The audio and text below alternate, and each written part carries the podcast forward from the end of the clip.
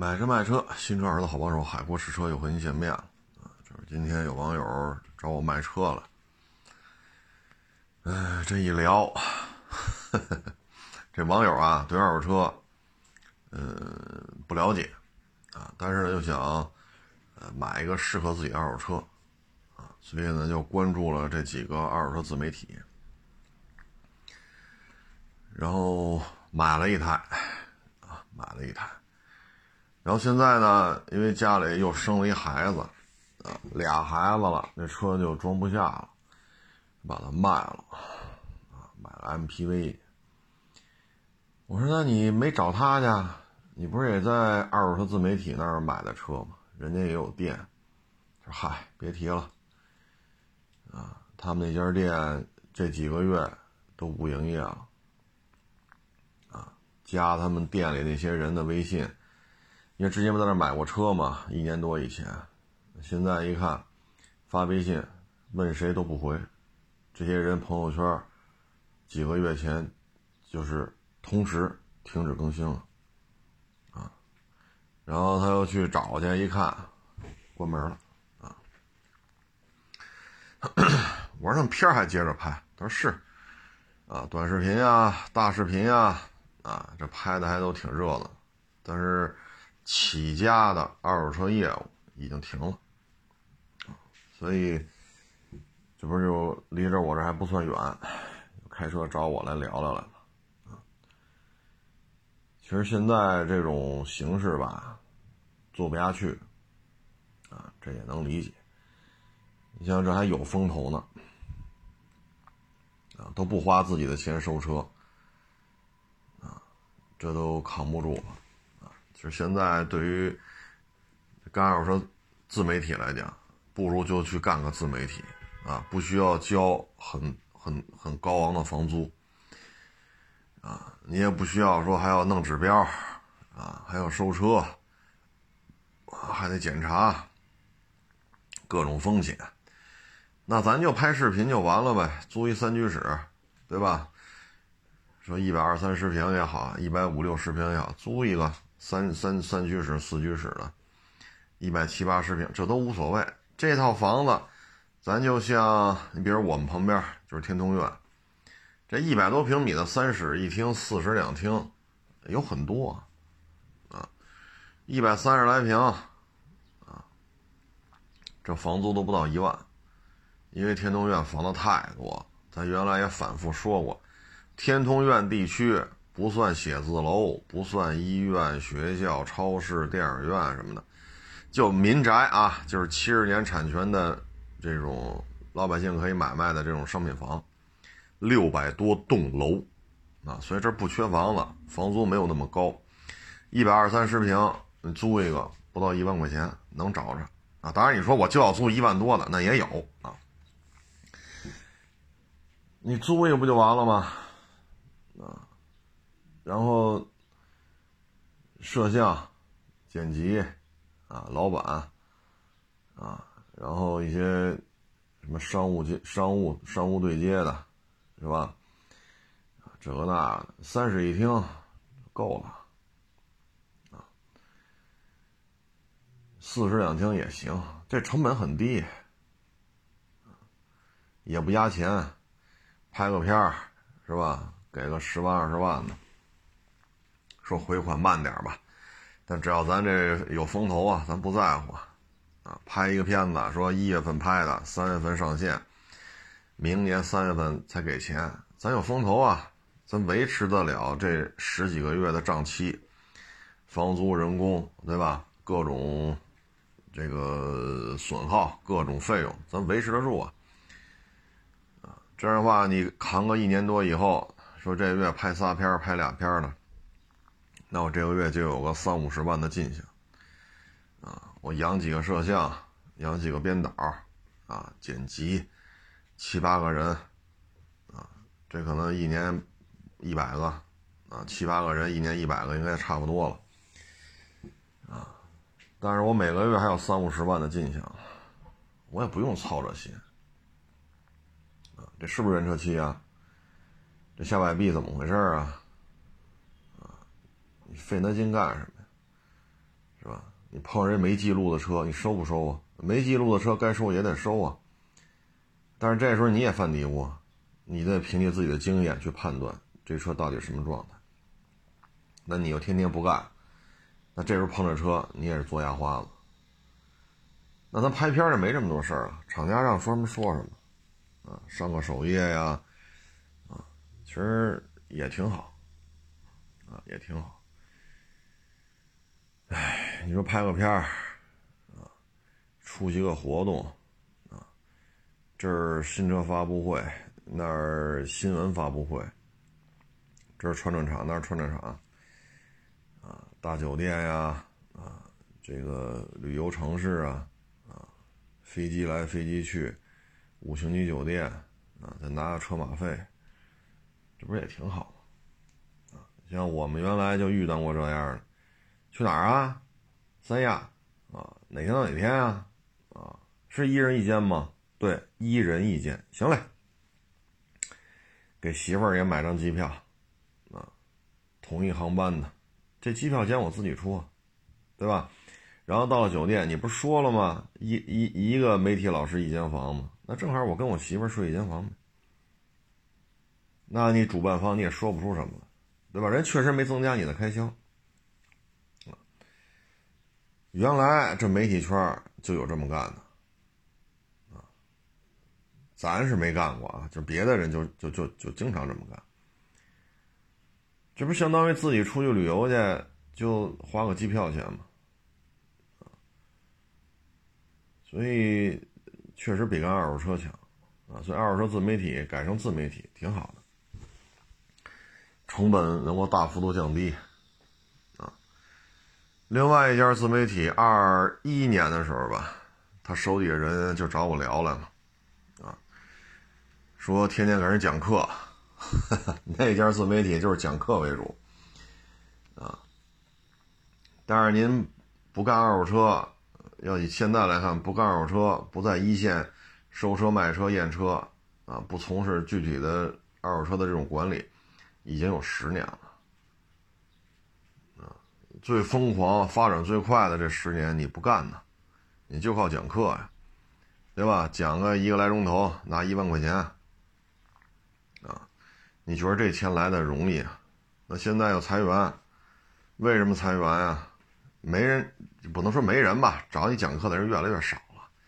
您也不干活，你验车的钱挣不了，卖车的钱挣不了，收车的钱也挣不了，都脱离一线都十年了。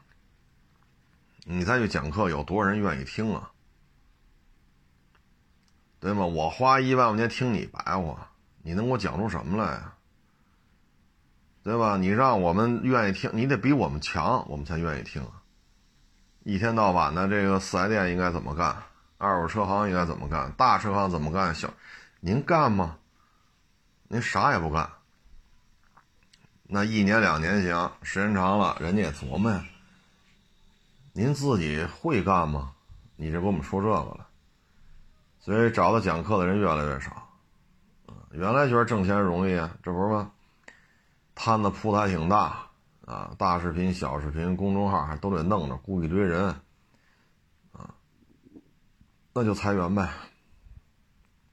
啊！凭借着三寸不烂之舌，跟这平台搞好关系，弄点定制的片子，这个倒没有什么放弃不放弃，因为这个自媒体他就不接触、不不不介入这个实质的车的验车、收车、卖车。啊，现在就靠这个拍片活着嘛，也挺好，啊，也挺好，自己也成为专家了，啊，这个知名度、专家这个称号啊，都贴自己脑门上，这也比我们强，这混的也比我们强，啊，因为人家能在二手车圈里混，但是又不去干收车、验车、卖车的活规避了风险，规避了非标产业。但是又在二手车圈里混的挺滋润，这个是什么呀？这就是本事啊！你像我就没这本事，所以我觉得呢挺好，啊挺好。当然了，这车呢送过来我们也没收成啊，主要就是价格的问题啊，价格的问题。至于说那车况，咱就不在这说了啊。咱一说人车况这个那，说好了行，说不好呢，好像咱踩过人家啊。咱也不说车况，就说价没聊成，所以也没收成啊。现在这圈子里就是适者生存呗，收车卖车的压力这么大，对吧？政策的变化三天两头在这变啊，然后还要增加成本。啊 那很多人觉得甭干了，所以我觉得人家做的挺好。咱也不能说二手车自媒体，您验车、收车、卖车的活您都干不了，咱就怎么怎么着，没有必要这样啊！二零二二年能维持下来就是最重要啊。只不过呢，在这种逆境当中吧，呵 呵还愿意天天出去看车、收车，我觉得也是一种享受吧。毕竟自己喜欢车嘛，啊，从我这种状态来讲，我不太愿意跟这些公关公司啊、啊厂家呀，啊，不太愿意跟他们怎么怎么着怎么着，啊，咱也不适应。你看咱这穿着打扮，咱确实也不适应，不是那种性格的人。咱这说话什么的，是吧？啊，所以呢，就是。咱们能力有限啊，咱只能天天出去看看车什么。说还有的看，咱就看。哪天说看都没得看了，那也就不干了啊。所以二二年呢，二手车肯定不是一个大的周期的结束。二手车它跟嗯，那叫什么啊？对，高铁啊，它跟高铁不一样，它跟土木工程啊，说修高速公路啊，大量的搞房地产呀。啊它跟这些大的周期结束不一样，二手车呢，实际上这个周期还是处在上升，啊，还是处在上升。但是在这过程当中呢，它会出现一些什么现象呢？导致现在二手车这么困难，啊，到现在每天还有上百个商户啊要求进行心灵上的沟通，为什么闹成这样子？啊，都不做买卖了，就跟这儿集体散步。啊，集体的要求进行沟通，为什么？这个行业并没有说进入大的周期的调整，啊，主要是什么呢？经济形势，啊，现在这种疫情两年半了，啊，两年半都多了，两年半以上了，所以大家呢就会觉得收入的下降，这个已经持续了这么长时间。啊你说有没有有钱的呀？有，啊，你像那树村那不是疫情期间开的盘吗？秒光，都没有说几十平米的两居，没有，啊，全是大户型。你资产就是你你的钱购房预算低于两千万，你就别看了。这肯定不算便宜房子，对吧？这两千万起步嘛，秒光。前些日六月份吧。哎是六月份的事儿吗？北四环那学府沙滩那块儿秒光，当天开盘当天清，厉害吧？这都不便宜啊，都不便宜。没有说啊，有没有五百万的两居室啊？有没有六百万的三居？您就想多了。五百万六百万去那儿买房，连首付都不够。还是有有钱的，但是呢。更多的人是受到影响所以这个影响吧，就直接导致消费降级啊，所以很多人换车的意愿就不强了啊。换车的意愿下降之后，在这种情况之下呢，国家出台的政策是什么呢？新车购置税减半啊，购置税减半。然后很多城市呢，像买这个新车啊，还有一些针对性的补贴，有的呢是只要你买新车就给你几千块钱补贴，有的呢你要是买这个纯电车还给你再加补贴。所以呢，在消费降级的情况下呢，买新车购置税少一半，啊，有些城市有些地区还能给你个几千上万的补贴，那等于这车也。就是收购置税的情况下，它也跟不收购置税一样了。然后电车的话，再给你个万八的补贴，本身电车就不收购置税，再给你万八的补贴，那你这补贴相当于车又降价了呀？对于消费者来讲，是不是相当于车又降价了？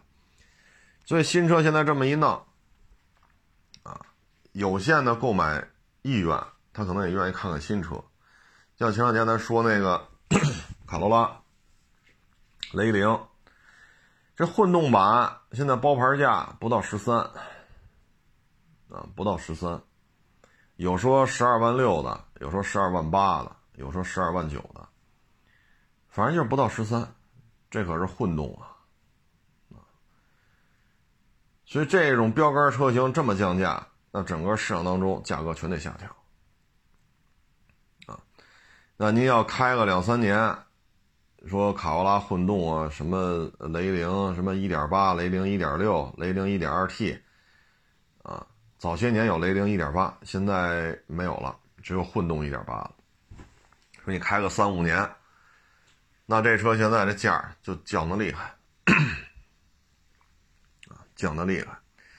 但是车主呢，对于自己的卡罗拉，对自己雷凌呢，心气儿特别高，啊，要的可高了，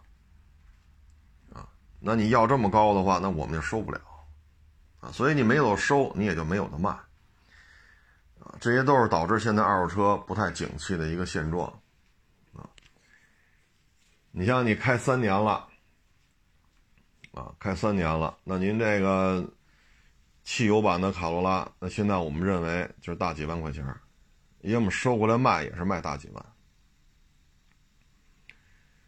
那车主不认呢，车主认为这车就得值到九万多，但现在新车就九万多。啊我们说的是汽油版，不是那个混动。那这就产生巨大的矛盾了。他认为自己车就得卖九万，那新车也九万多，那你开三年了，这车我们认为八万小能卖出去，我们收过来卖就卖八万小。你毕竟三四年车龄了嘛，但是车主认为这车我就得卖到九万，那我们收过来九万，两次过户、抛光打蜡、租个标、场地费，这车成本就九万三了。那你说我卖多少？我喊九万五，你是不是都觉得贵啊？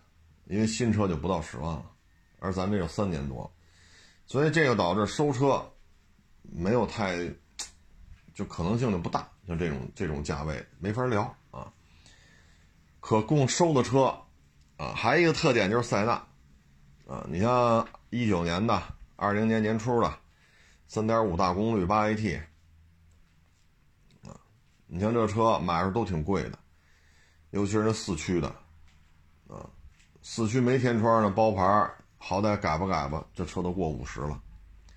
那你现在开过来，按理说啊，你比如说二零年一二月份，二月份够呛了，闭市了，疫情。二零年一月份啊，原漆原玻璃轮胎，说八千公里、一万公里，连个划痕都没有。按理说得给人四十多，但现在四十多怎么收啊？我四十多收过来，我卖谁去？可这车我们要说过去啊，没有国产塞纳，这车它确实应该四十多，但现在没法给啊。我四十多收过来，我卖谁去？所以现在像这种车也是没法聊，没有谁对谁错，人车主就要四十多，我们认为是对的，它值，但是收嘛没法收，因为国产的新车现在北塞纳马上就要亮价了。别克 GL 八全系都有优惠，南北塞纳马上就要同台竞技了，传祺 M 八新款也要上了，更大个了，轴距还加长了。如果传祺 M 八它弄成新老两代，对吧？一个叫新 M 八，一个叫 M 八经典，那这市场就太乱了。所以你说这塞纳三点五，你说怎么收啊？所以现在就是收车也是比较麻烦啊，比较困难。嗯，当然了，有些车呢，确实也能聊聊啊，也是有一些机会的。主要是什么呢？太多的同行不收车了，或者有太多的同行呢退出了，很多四 S 店固有的合作关系这些不干了，或者不收了，因为一堆车卖不出去。确实有些机会啊，你比如说一七年的 A 六 Allroad 啊，人四 S 店一张嘴二十。原漆原玻璃轮胎，四 S 店就给你二十，为什么呀？他也处理不了。他说你要是个 A 六，我们就抢着要了。A 六凹肉的很难处理，就给你二十。你不卖，哎，你不卖更好，你买一新车，旧车卖别人。所以这对于我们来讲，这倒是也是个机会啊。说完这个收车难，再说这卖车。你看四月份没有人来，三月份还都挺好的，因为一月份到三月初，北京这疫情就算是这一波就算结束了。然后三月份咱就是吧，抓经济促生产，买卖都挺好的。到了四月份，咖啡城市和吉林省疫情又起来了。直接导致四月份没有客流量，三月、四月冰火两重天，然后到了五月份直接闭市了，车管所都关了，你就别说您还要坚持营业了，你怎么坚持营业？你卖了车或者你收了车过不了户，然后五月中旬闭的市，闭到六月中旬，从天数上看关了二十七八天嘛，啊，这车市闭了二十七八天。然后这又到六月份，六月份呢好一点啊，还行，还能维持啊。现在就到七月份了，所以这个这半年以来吧，你这个消费降级，换车意愿在下降，然后新车呢各种政策促销，导致二手车的价格呢只能继续往下调。但是呢，你一二三是疫情。啊，四月份没人，五六月闭市，啊，那就收来车卖不出去了，然后新车购置税一减半呀，这个呀那个呀，那你手里这些车就是赔钱，啊，包括这国三的凯美瑞，一台国三的凯美瑞，你要是三月份买卖特好的时候收来的，放到现在，这国三凯美瑞要没卖出去，得嘞，这台车啊。收车价与卖车价，咱就不说什么摊位费、租的指标、跑光打蜡，万一再赶上需要上交强险，咱就不说那些事儿了。收车价、卖车价倒挂七八千块钱，很正常，很正常啊。如果有的没没控制好，那可能收车价、卖车价倒挂都上万。他这车才多少钱呢？那你这一台车赔个万八的。十万块钱，假如说你收仨，那这仨到现在没卖出去，你账面上两三万块钱没了，你心里能痛快吗？这种政策，你说我会用漆膜仪，我知道哪个是下摆臂，对吧？我知道这凯美瑞是前驱的，我会看，这跟这个一毛钱关系没有，政策一出就完蛋。这跟你会不会用气门仪就是出去有什么关系啊？所以政策一变，说崩就崩啊！你像有的这同行资金有限，人就十一二万，人家收仨这种小车，对吧？老凯美瑞、老雅阁、老花冠、老飞度，人就弄这种车啊！包括那桑塔纳叫致俊啊，什么三千，桑塔纳三千。十十一二万，人手里就收这么仨车，就是这种啊。刚才说这些车，人家收了仨，或者说就收了四个。然后你三月份收的，三月份刚把之前的库底子清了，三月份又收了几个，然后就一直卖不出去，一直到现在。那这十一二万呢？他这样车清完了，还能剩九万块钱就不错所以你现在你跟他聊，啊，说这。是吧？这个那个还要增加二手车行业的这种成本，然后还得用电子标啊，车还不能动，这个那那能没有能没有火吗？火气一大，那可不就这个那个了吗？所以今年就这么个现状，啊，就这么个现状。这不是，这不是说你基本功的问题，那就像刚才说的，你会用漆膜仪。你会用漆膜仪？你能预测政策吗？购置税减半，你能预测吗？国三车不让进五环，你能预测吗？说闭市就闭市，一闭市二十六七天，你能预测吗？这跟你会不会用漆膜仪有毛关系？所以就这些事儿，啊，真的是 挺无奈的，啊，所以像有的二手自媒体从来不介入收车买车，这些年来人都不介入，我觉得这也明智，很明智，啊，非常的明智。反正自己能说呗，就靠这张嘴儿，啊，专家呀、名人呀、网红啊，这些签儿先往脑门上贴呗，啊，定制啊，是吧？定制一些片子，反正自己自己不不吃亏就完了，啊，至于说裁员呀，这个那个。那没办法，因为没人有没有没有那么多人再去找他讲课了，啊，也没有那么多什么请他去做这做那，做个评委啊，怎么这个那，但是自己能活着就完了，这就是很聪明的一种玩法，比我强，啊，比我强。你至于说这个现在二手车业务已经彻底就不做了。人家靠拍片我觉得这转型也很成功。我就雇仨摄像，是吧？雇两三个剪辑，雇一到两个编导，这七八个人的队伍，一年有一百万的人工费就差不多了。以我这咖位，以我这粉丝量，以我这知名度，对吧？一个片子跟你要个十八，要个二十五，一个月接俩仨，对吧？我一年有个三四百万的广告费。刨去这百十来万的费用，刨去三居室的租金，那我还能过得不错呀。啊，买摩托、买车、买房，什么都不耽误。人家这种活的也是比较明智。唉，所以现在真的说跟你固有的经验其实关联度不大，它就是一个形式的预判。你包括我们这儿有一台这个老马自达。啊，你要是没有国三这个政策出，这车还值小几千块钱。但是现在有国三这个政策了，那这台车它又没验车，它电瓶又报废了，我们还得给你验车去，还得花那电瓶嘛，没有十块八块的，怎么着也得小几百块钱。我再给你验个车，你是脱检了吗？脱检好几个月了，然后这车还得叫拖车，那这车现在就给不了钱了，这价格一下就下来了。啊，原来可能小几千块钱能要，但是你因为你这个现在这政策一出，电瓶放报废了，啊，有几个月脱脱检，年检那个日期过了得有四五个月了吧？我们再给你验车，再给你补这个补那个，那这车现在就是没有钱了。你愿意卖你就卖，卖可能就是一百二百，啊，因为你脱检相当于脱审这么长时间。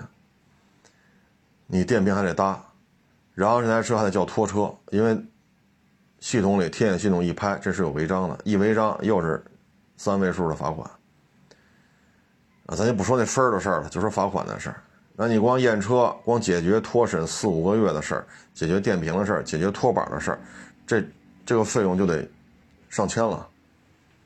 啊，你要是没有这事儿之前，这车我们接小几千块钱我们就要了，现在接不了了。而且特别是他这种状态，象征性的给个一百二百，要不要都行。因为现在这车只能卖外地，虽然所以说像这车一直我们也没没太上心去收去，啊，一直这么耗着，啊，如果收过来就砸手里了，你赔的多吗？不多，对吧？两三千块钱，啊，收过来的。你能赔哪儿去？但这事儿他是赔了呀，对吧？你说我三千块钱收了，刨去过户这个那个，啊，可能这个成本就过四千了，哎，一下卖不出去了，最多就赔四千，赔五千，赔到头了。大不了把它报废了，报废好歹还能给我点钱，啊，你是一吨八百，是一吨几百，你好歹能回点但是就这个事儿，啊，咱以小见大。所以这台马自达呢，我们也没太上心，聊聊聊聊到现在，这个就象征性给你点吧，啊，一两百块钱，啊，因为这车现在整个往外批的价格，就往外地同行那批的价格暴跌，然后你这车还欠着这么多费用，脱审这么长时间，电瓶报废的买电瓶，还得叫板车去验车，哎，所以这有些东西啊。不是说打了鸡血一样往前冲，啊，是车就收，好家伙，饭也不吃了，觉也不睡了，这可不是这种不是这种形式，啊，有些时候呢不太积极，可能还能少吃点亏，所以这个度怎么拿捏？因为作为新入行的来讲，确实也费点劲。作为这个从来不在一线的二手车自媒体，您就拍片就行，反正这么多年也不倒腾车。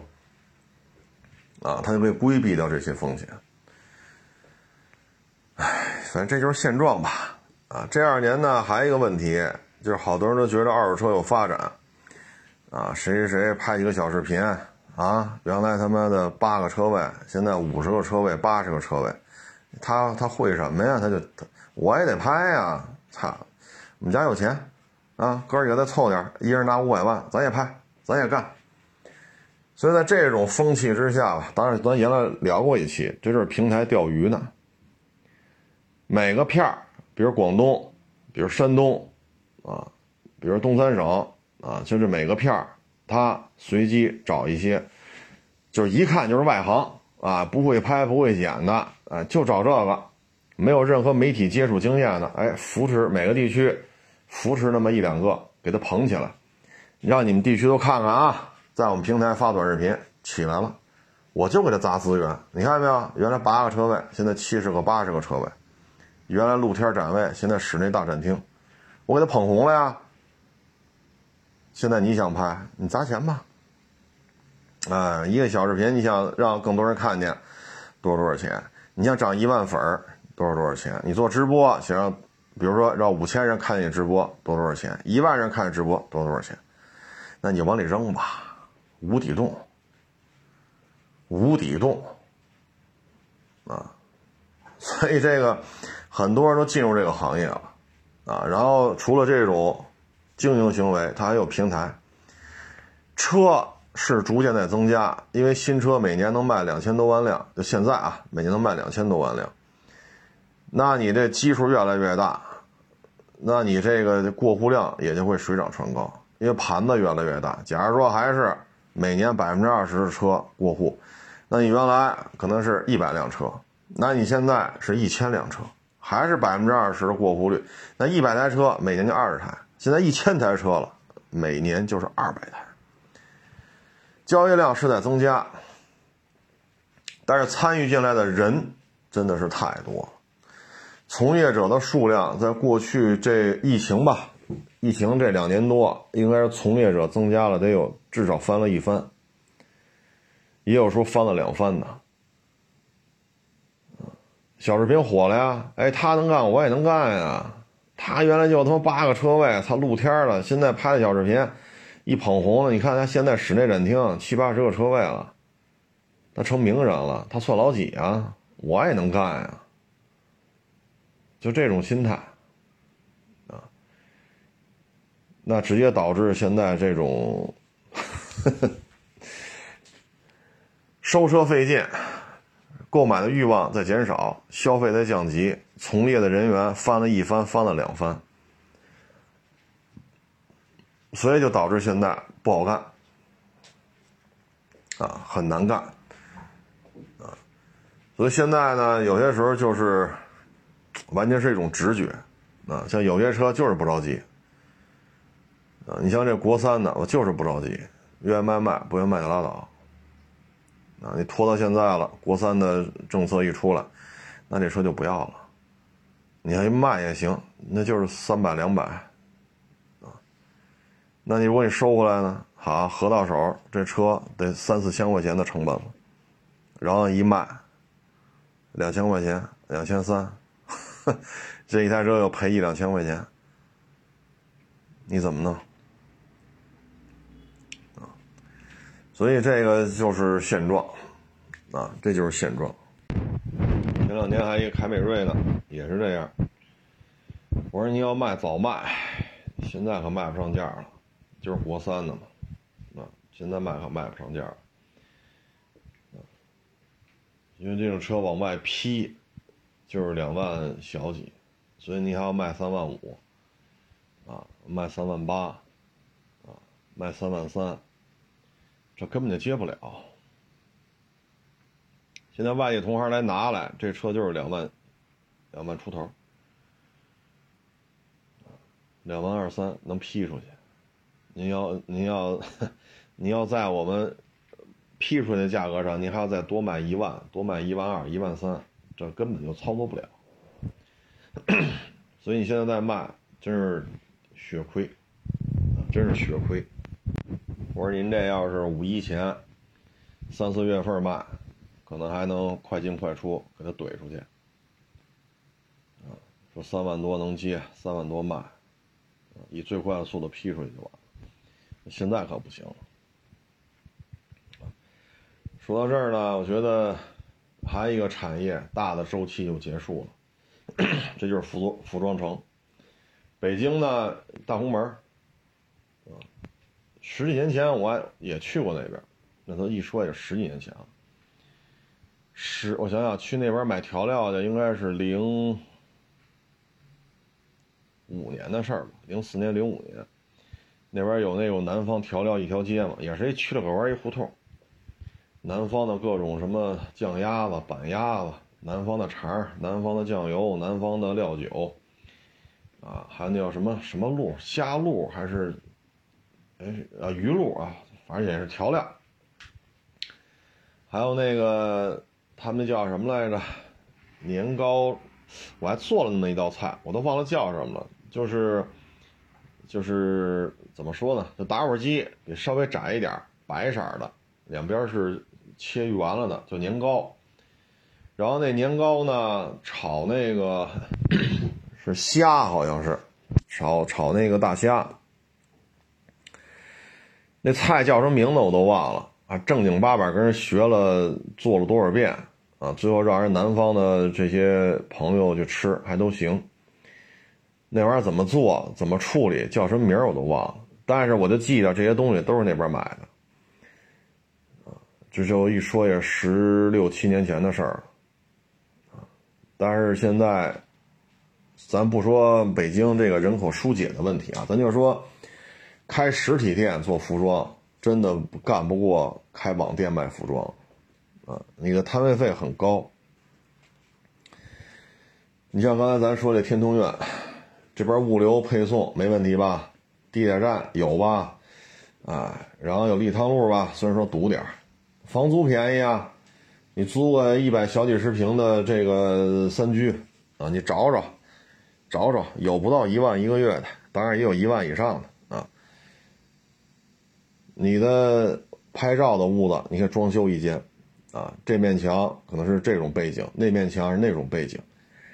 啊，然后你拉一大窗帘然后这这又是一种背景，等于这一间屋子你有三种背景，啊，可以做直播呀，做视频呀，做图片呀。然后人家两口子有一间是卧室，啊，然后还一间屋子可能就是人家的仓库，全是衣服。客厅也是，啊，除了那个过道，整个客厅全是货架。然后人就这么干呀，人这房租低呀。但是你要说像大红门那叫什么荣来着？你想想，都都想不起来，叫什么荣来着？啊，百荣啊，百荣世贸是叫这名字吧？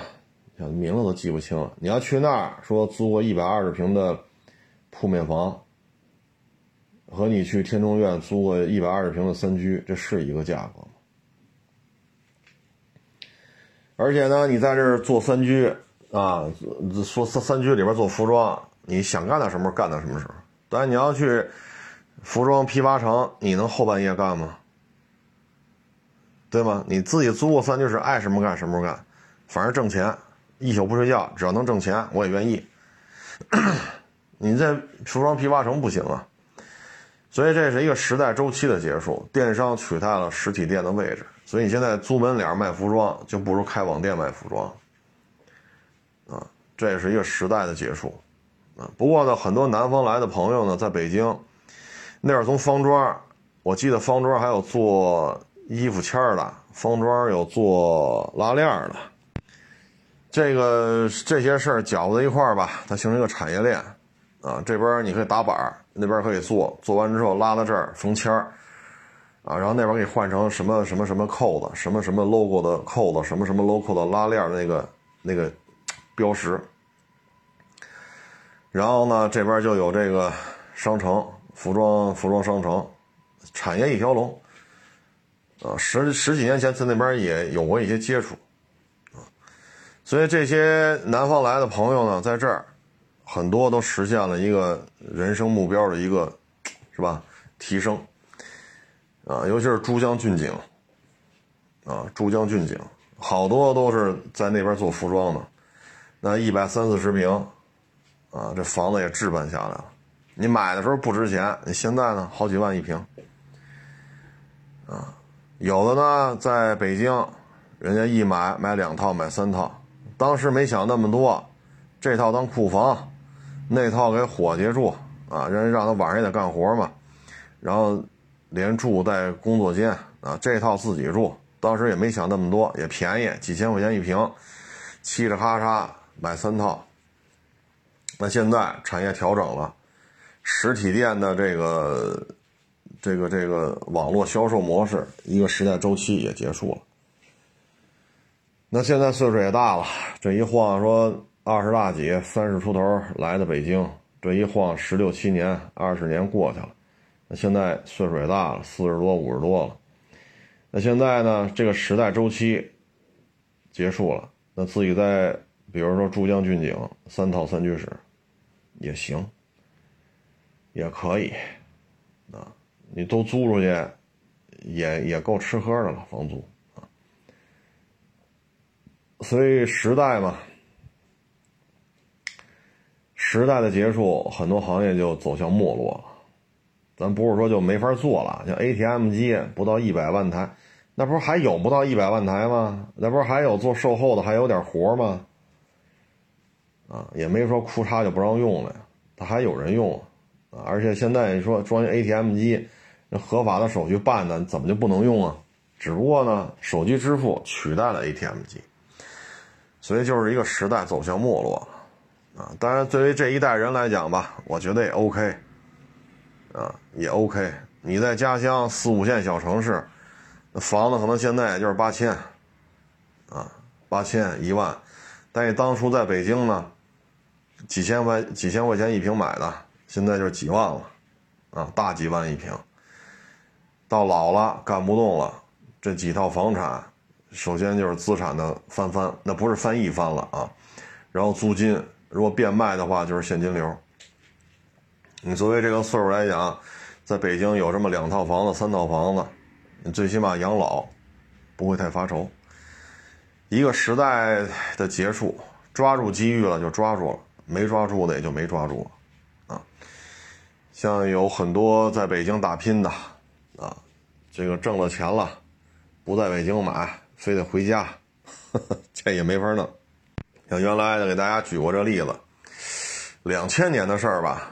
啊，两千年的事儿，这爹妈呢在北京，啊，起早贪黑的，啊，卖水果啊，有时候卖海鲜呀，啊，有时候送点什么这个那，就做那货运呀，蹬着三轮啊，真是吃了不少苦。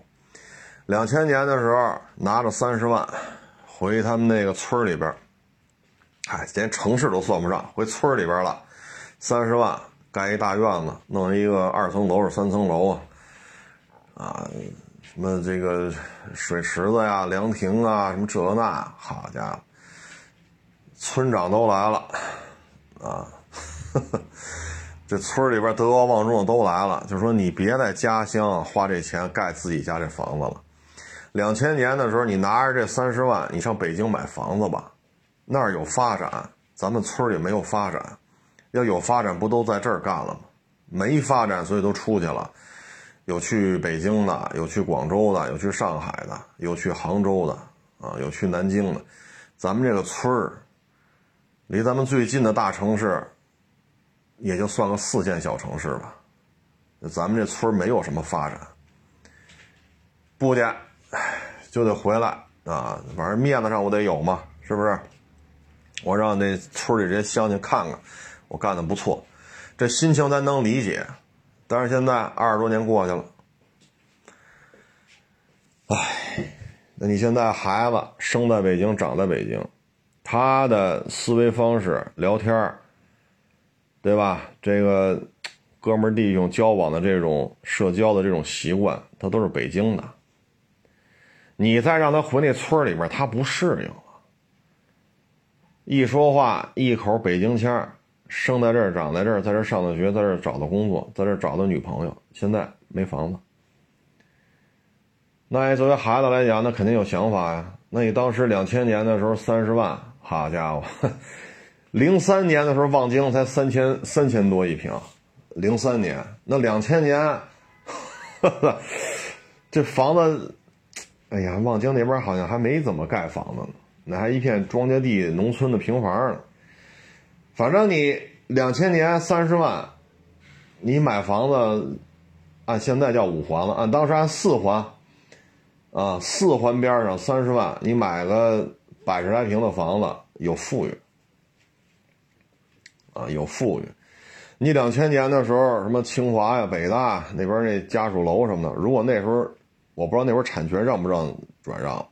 如果那会儿允许买卖的话，您这三十万您真是没问题，百十来平的房子没问题，就是两千年的时候。你像石景山那会儿，像古城、八角、玉泉路，三十万买套房子也没问题。你像玉泉路的话，现在这房价可高了，啊，房价可高了。如果海淀的话，房价更高。这就是当时的决策。啊，你现在孩子大了，啊，也也，这女朋友也也谈了挺好，人家现在要领证，领证住哪儿，对吧？你爹妈租房子住，孩子也爹也也也租房子住，你这每月房租两套房子的房租又得多少钱？是不是？你这两套房子的房租加一块儿，你说，唉，所以大的时代周期结束了。北京没有说再给你骑着三轮卖水果，骑着三轮卖海鲜，或者蹬着个三轮给人送这个那个货包，一货包一货包的给人送。北京现在没有这种生存空间了，没有这种产业的这种这种可能性了。啊，你说这我们那儿就行，我们那儿骑三轮卖，嗨，您那是 是吧？咱不抬这个。啊，我也知道北京，我们家附近小区那儿不还一个骑三轮摊煎饼的吗？就找一个背背人的地方，附近小区居民都知道，早上去那儿吃去。那是三轮啊，咱不否认呢。但这个我说的是什么呀？没有这种经营模式的生存空间了，而不是说没有骑三轮的了啊！一定把这事儿想清楚。所以现在岁数也大了啊，那会儿三十左右，你现在都五十多了。二十二年过去了，啊，所以有时候一个大的时代结束吧，有些人呢可能衣食无愁，啊，衣食无忧。你像珠江骏景，您来三套三居室，那现在您有什么可愁的呀？这三套房子的房租，往少了说，这三居室啊，这三套房租往少了说，两万多。两万大，啊，两万大，保不齐就得过三万。这三套房子的房租，啊，一百一百三四十平，那就是过三万了，啊，那还不够吃喝的吗？你岁数大了，干不动了，一个月三万块钱房租，你愿意吃个肉，愿意弄条鱼，你就花去呗，啊，说还是想回老家。那这房租可以回老家花去，啊，你说孩子这个那个，三套房子还不够娶媳妇儿呢吗？啊，所以大的时代周期结束了，置办下来了就置办了，没置办得了的也就也就没戏了，啊，大体就这么一情况吧。啊哎，反正现在做这买卖啊，很多时候真的不是说你这个行业的基本功是高是低，很多时候需要一些运气，需要的一些研判，啊，玩不好就赔。那像过去陆巡一百、幺二零的普拉多，啊，帕杰罗 V 七系列，你说弄了多少？啊，弄了多少？你，今年这也算是命大，国三的车基本上一辆没弄，基本上是一辆没弄，啊，所以现在一出这消息，你手里要一堆国三车的，那真是赔了。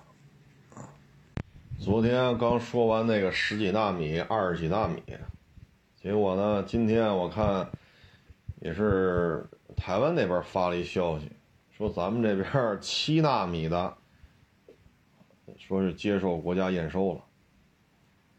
七纳米如果接受国家验收，那意味这事儿啊，可能就差不多了。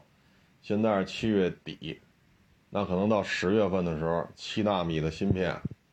咱们这边的产能可能又是这玩意儿，可能就是一拉起来又是白菜价了，又是白菜价。如果七纳米国家验收这事儿，因为是台湾那边的媒体报道出来的，这个对他们很不利。台湾现在的这种支柱产业呢，旅游啊，然后那个种植业，他们那边产一些水果嘛，啊，然后就是海产品。啊，因为它周围都是海嘛，就是一个比较大的一个岛，所以呢，旅游、种植、海产品，剩下呢，台湾的这个支柱产业呢，可能就是芯片了，台积电。啊，但这里边又存在一个问题，就是你的芯片卖给谁？台湾省两千三百万左右，你这么点人口，你消化不了这么多芯片，而且台湾呢，目前。你比如说，你有非常庞大的这种自主品牌的汽车工业吗？没有。纳智捷在台湾也是半死不拉活，本身就两千三百万人口，你每年汽车销量就是小几十万辆，啊，三五十万辆吧，也别说小几十万，三五十万、五六十万也就到头了。那你的汽车对于芯片的需求，这个量支撑不了一个，说像咱们长安呀。吉利啊，长城啊，比亚迪啊，是吧？上汽啊，广汽啊，说动不动一年一百万辆，台湾两千三百万人养不起，所以你汽车这一块的芯片，实际上也没有那么大消化的量。手机也是如此，咱们国内每年手机要卖几万部，这国内啊，以亿为单位卖几亿部，说错了，不是几万部，几亿部。也许是一亿部了手机，也许两亿部，也许三亿部手机，但是每年是以亿为单位。那台湾就两千三百万人口，它也不可能涌现出像华为、小米、OPPO，啊，它也不可能出现像这种，这种怎么说呢？产能巨大的手机的这种供应商，因为销量有有有比较大的局限性，啊。所以他这个芯片吧，费了牛劲搞出来了，你卖给谁？啊！现在大老美说了，不许卖给咱们，那你卖给谁？你费了这么大的劲搞出来了，没有应用的空间，没有应用的这种场景，这投资怎么回来？疫情之前，咱们对于芯片的采购，通常的做法就是有进口的不买国产的，政治正确嘛？万一买国产的坏了，你说我还担这责任？买进口的吧，一直都买，是不是？一直都买到我这儿做采购了，我我我不坏这规矩，好家伙，出了事全赖我脑袋上。但是现在不一样了，啊，尤尤其是一九年吧，二零年芯片卡脖子，包括抓那个华为的那谁孟晚舟，啊，这事儿办的就有点过了。所以呢，现在呢，从上到下的政策呢，策略就是什么呀？国产的和进口的，能买国产不买进口，为什么呢？今儿你卖我，明儿你不卖我了，怎么办？而我产品的延续性，你来回换芯片供应商，这我也受不了，索性就买咱们都是中国人的企业生产的芯片，啊，所以现在这种一下，这个如果七纳米这事儿，台湾这边媒体报的啊，如果这事儿属实的话，那可能到十月份秋天的时候。七纳米芯片也开始产能开始暴涨，那咱们这边又可以把它做到白菜价。那作为台积电来讲，你的生存空间就很小了。二十几纳米的、十几纳米的，现在七纳米了，那你只能做三纳米、两纳米的，但是成本太高。啊，由于美国的原因，由于民进党、民进党的原因，由于蔡省长的原因，所以现在两边的这种科技交流也是倒退。但是这边市场 可是咱们的。咱们十四亿中国人的市场，那肯定咱们得听国家的，那都买自主品牌的芯片，你怎么办？你包括现在韩国也是，芯片必须做三纳米、二纳米，不做不行了，啊，不做不行了。那现在你封杀来封杀去，封杀到最后，好，咱这边都能生产了，打成白菜价了，你美国人封杀谁？封杀谁？啊，所以现在就有点形成了一个。现在就有点这个劲头子，就是没有什么可封杀的这种抓手，啊，你得抓住什么再去封杀的。你现在没有抓手，啊，就像咱们说这轰二零，这没有用你美国或者欧盟的什么零配件啊，你怎么制裁？福建号你怎么制裁？那电磁弹射用美国东西吗？这电磁弹射包这艘航母用欧洲的东西吗？都是自制的，你怎么封？你怎么封杀？而且这种巨大的产业供应链，价格低、质量好，对于对于关系好的友好国家来讲，这是非常重要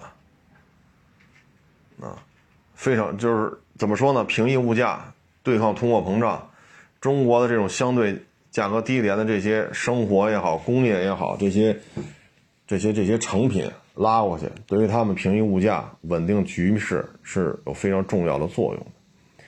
而且呢，一旦形成互补，大家多少都能日子好过一点。所以你看，现在吵出来吵出去，南海周边国家，你看还有跟着美国人闹的吗？第一，实力不允许，咱们这军舰越造越大，所以都老老实实的。第二，现在就是搞好经济，都缺钱，跟中国搞好关系，离这又近，很多文化呀，是吧？理解呀，包括饮食，它有相近的地方。沟通起来也容易，大家产业链互补。你们这些高污染呀、高能耗啊、人人力密集型的，你给我们，我们挣这钱。核心技术还是在中国，大家都能发展一下。其实这已经形成这种共识了，啊，已经形成这种共识了。包括港口的开发、铁路的建设、自来水厂、发电厂、基建狂魔，跟中国搞好关系，这些都不叫事儿，这些都不叫事儿。啊，修个桥啊，弄个地铁呀，是吧？弄个发电站呀，搞个港口啊，弄个自来水厂啊，盖个医院，修个高速公路，是吧？这个对于中国来讲，如果搞好关系，这些事儿都很简单。所以现在这个局势就是逐渐逐渐的，我的感觉就是什么呢？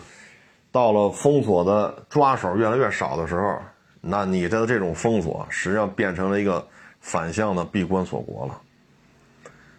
啊，反向的闭关锁国，包括这两天，你看普京去伊朗，跟土耳其、伊朗是吧？包括俄罗斯三方去谈，啊，去美元化，啊，中东的石油不增产，啊，不去增加欧洲的供给量，啊，等等这一系列措施，现在如果说石油不增产，价格就是高位运行，啊，然后不增加给欧盟的。额外的供应量，去美元化，啊，是人民币结算还是卢布结算，啊，还是什么什么结算？反正不用你美元结算了。这一圈谈下来，包括从伊朗买无人机等等等等，稳定的局势，巩固了这种，啊，这种石油的这种成为石油成为一种武器了。那现在，你说俄罗斯乌克兰这仗打的多多少少有点降温了。啊，所以看来你现你现在看乌克兰三天两头，海马斯，我操，就这么几门炮，东一锤子西一棒。你看普京这回回到俄罗斯之后，他的石油的威胁可以维持到冬天，到了冬天欧盟就扛不住了。啊，不是前两天普京还说嘛，洗澡只能洗四个部位。普京，普京听完也跟这乐。所以现在这种策略呢？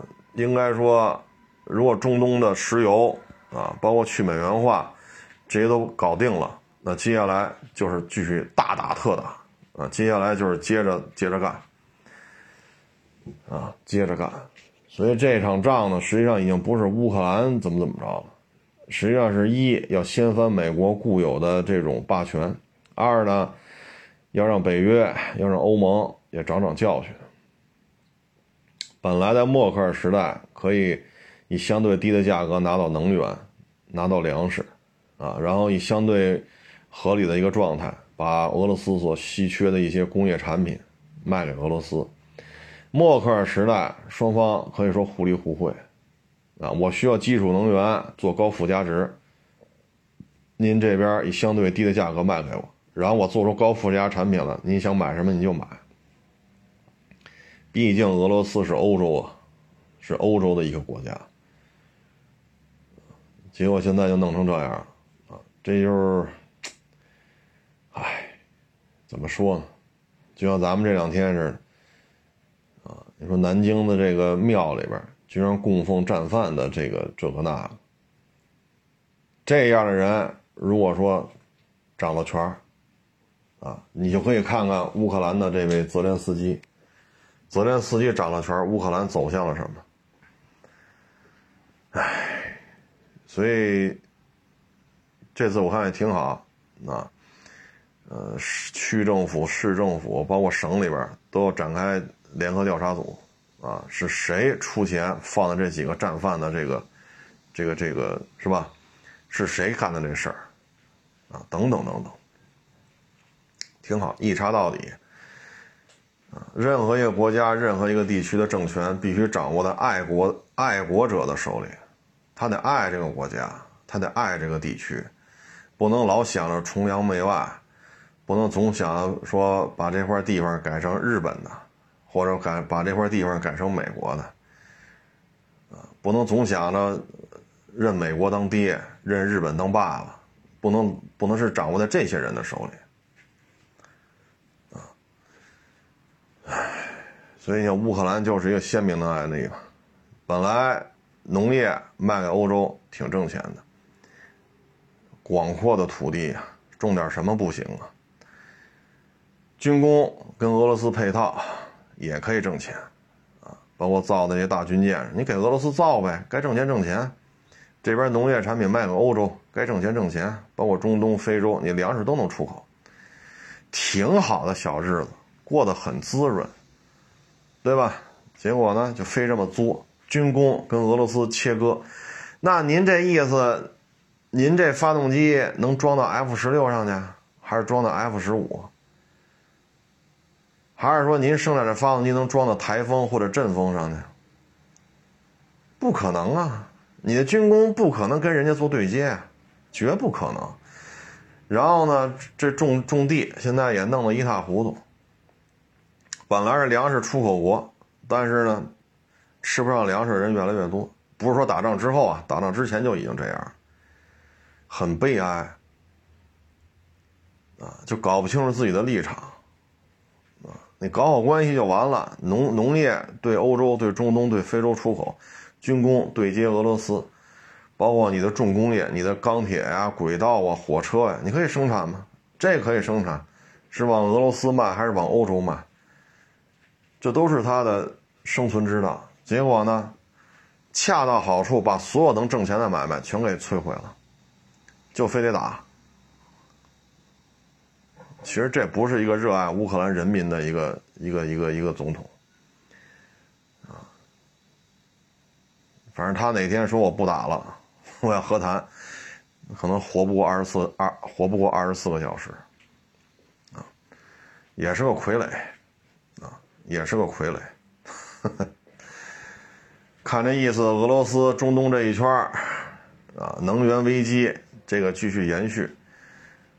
啊，去美元化，啊，然后把美国的势力赶出中东，把这块稳定住，回去接着打，然后打到冬天，由于气温的问题、石油、天然气卡脖子的问题，逼着欧洲的欧盟、北约低头，啊，不再这个那个说军事基地设到俄罗斯边境了，啊，我估计是这么一个发展趋势吧。至于说那几门海马斯火箭炮，哎呀，哎，都打成这样了，双方参战部队都都已经到了小几十万人的规模了，这几门火箭炮，哎，反正这东西俄罗斯也不是没有，啊，俄罗斯造火箭炮那那算是非常有资历的了。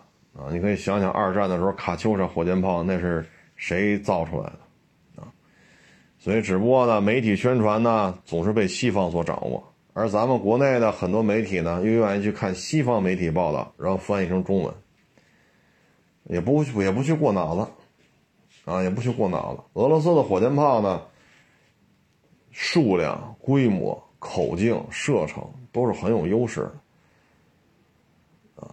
最起码不比这海马斯差，比海马斯强的火箭炮多了，只不过西方媒体只报道这几门炮，啊，咱们很多媒体呢又是习惯，啊，欧美的媒体说什么我才翻译过来，啊，所以这就是现状啊。甭管怎么说吧，和平稳定是最重要的，啊，咱们这边不打仗，挺难得的。疫情呢控制的也不错，这也是挺难得的，啊，这也是挺难得的。包括有些时候我去人家那儿看车去，啊，说扫了这个码还是扫不扫，咱绝对支持，没那么多废话。扫完这个行吗？行，你还扫那个行，再就扫那个，绝对配合，啊，绝对配合。防疫这事儿咱没有什么不同意见。那印度死了，保守的说五六百万人。美国死一百多万人，欧盟死两百多万人，谁家爹妈死了谁高兴？天天说躺平躺平，防疫没用，那你爹妈先弄死了，你干吗？你不干，那凭什么你就反对防疫呢？死这么多人是假的吗？是美国人不承认自己死了一百万人是吗？所以有些道理其实很简单，难得有这么一个不打仗。啊，疫情控制不错的这么一个环境，政策是在调整，消费是在降级，但是留得青山在吧，啊，总得有口饭吃，啊，人嘛，只要勤快，他总不会饿死的。当然了，二手车收车的时候，可不是勤快是最重要，啊，不出事儿才是最重要。过于勤快的去收车，就今年这。这七个月吧，过于勤快的去收车，可能结局不是太好啊。最后祝愿所有的听众朋友，不论您是在哪个行业啊，都能够呃开开心心的啊。困难总是暂时的啊，咬咬牙啊，坚持坚持。然后天儿确实热啊，注意这个防暑降温啊，注意蚊虫叮咬。行了，谢谢大家啊！欢迎关注我新浪微博“海阔试车手”。